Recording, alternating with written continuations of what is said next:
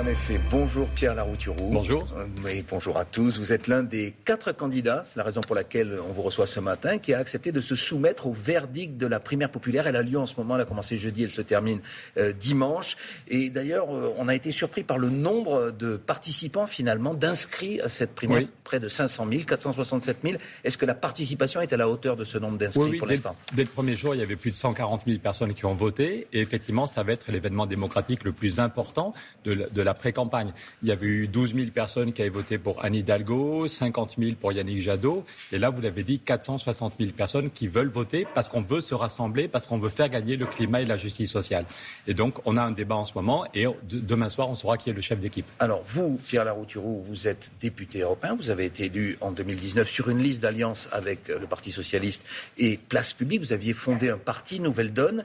Et vous faites des propositions depuis longtemps dans le débat politique, en particulier on, vous identifie en général là-dessus. Vous êtes favorable à une semaine de quatre jours. Vous dites que ça créerait un million et demi d'emplois par quel biais vous arrivez, par cette réduction du temps de travail, à un million et demi d'emplois créés J'entendais hier votre invité Bruno Le Maire qui nous disait Cocorico, la croissance revient. Évidemment, après une récession historique avec le virus, on a un peu de retour de croissance. Mais est-ce qu'on peut sérieusement compter sur le retour de la croissance?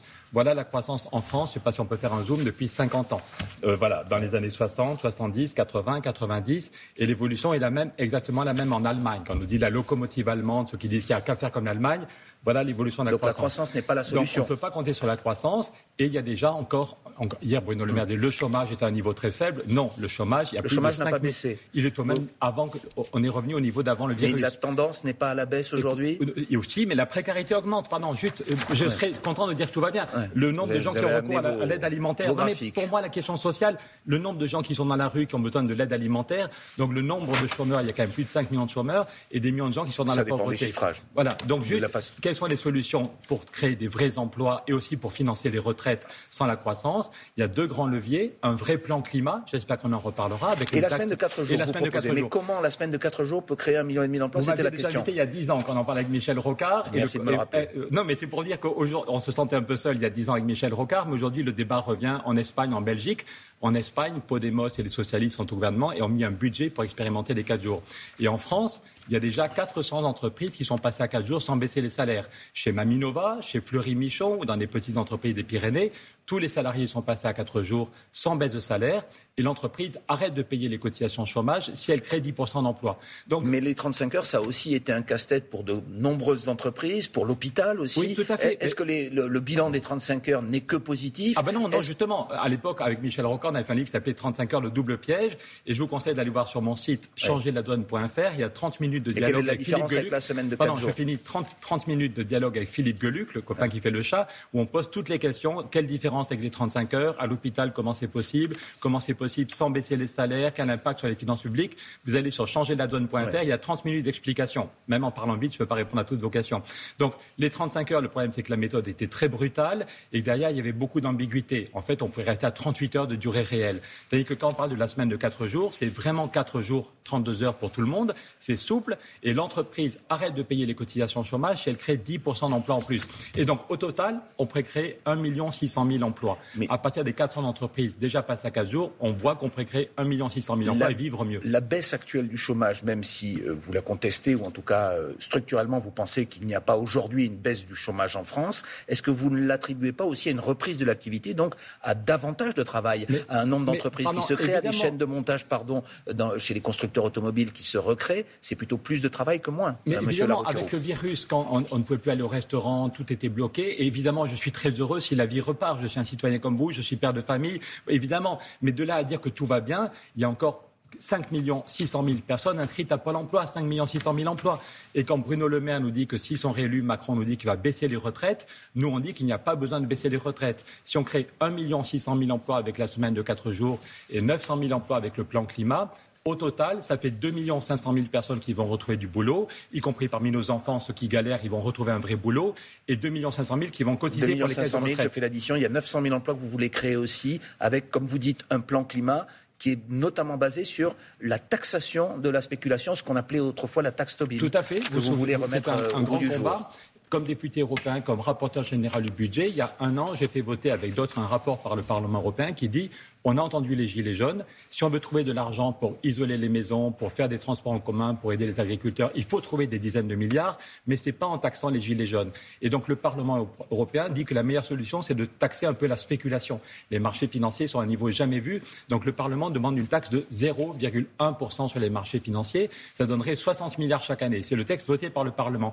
Et on a la preuve que c'est Emmanuel Macron qui bloque. Dans le journal Le Monde, j'ai montré la lettre du ministre autrichien des Finances qui dit c'est Emmanuel Macron qui bloque la négociation sur cette question aujourd'hui de taxer les GAFA, comme on les appelle par exemple. Ce n'est pas une idée aujourd'hui qui est répandue, y compris chez Bruno Le Maire, que nous recevions hier, comme vous le. Bruno Le Maire dit qu'il est d'accord. Taxer les GAFA, c'est très bien. Ça peut rapporter 2 milliards. 2 milliards. Taxer la spéculation, ça rapporterait 60 milliards. C'est les chiffres du Parlement et de la Commission. Et on a la preuve que c'est Emmanuel Macron qui bloque. Donc si, avec la primaire populaire, on se rassemble et qu'on gagne l'élection au mois d'avril, j'espère qu'on va faire une équipe et on va gagner l'élection d'avril. Dès le mois de mai, on pourra débloquer la négociation, puisque c'est Macron qui bloque la négociation. Si nous, on arrive au pouvoir, on aura une taxe sur la spéculation. quelles sont, à vous, vos chances aujourd'hui dans cette primaire populaire qui a donc commencé euh, il y a 48 heures, qui se termine demain, alors qu'on annonce quand même que la grande favorite, c'est Christiane Taubira, puisqu'elle est une des grandes candidates, entre guillemets, qui a accepté de se soumettre Tout à fait. Mais on disait que Xavier Bertrand était le grand favori il y a trois mois. Et si Donc vous serez la Valérie Pécresse je, ne sais pas, je, ne sais pas. Ce que je veux dire, c'est que si celles qui nous écoutent pensent que la semaine de quatre jours, c'est très bien, s'ils veulent taxer la spéculation, s'ils pensent que la loi d'initiative, c'est très bien, ils peuvent voter très bien pour ma candidature. Ils peuvent aussi voter très bien pour un autre ou une autre candidate. On peut voter très bien pour une, deux ou trois candidatures.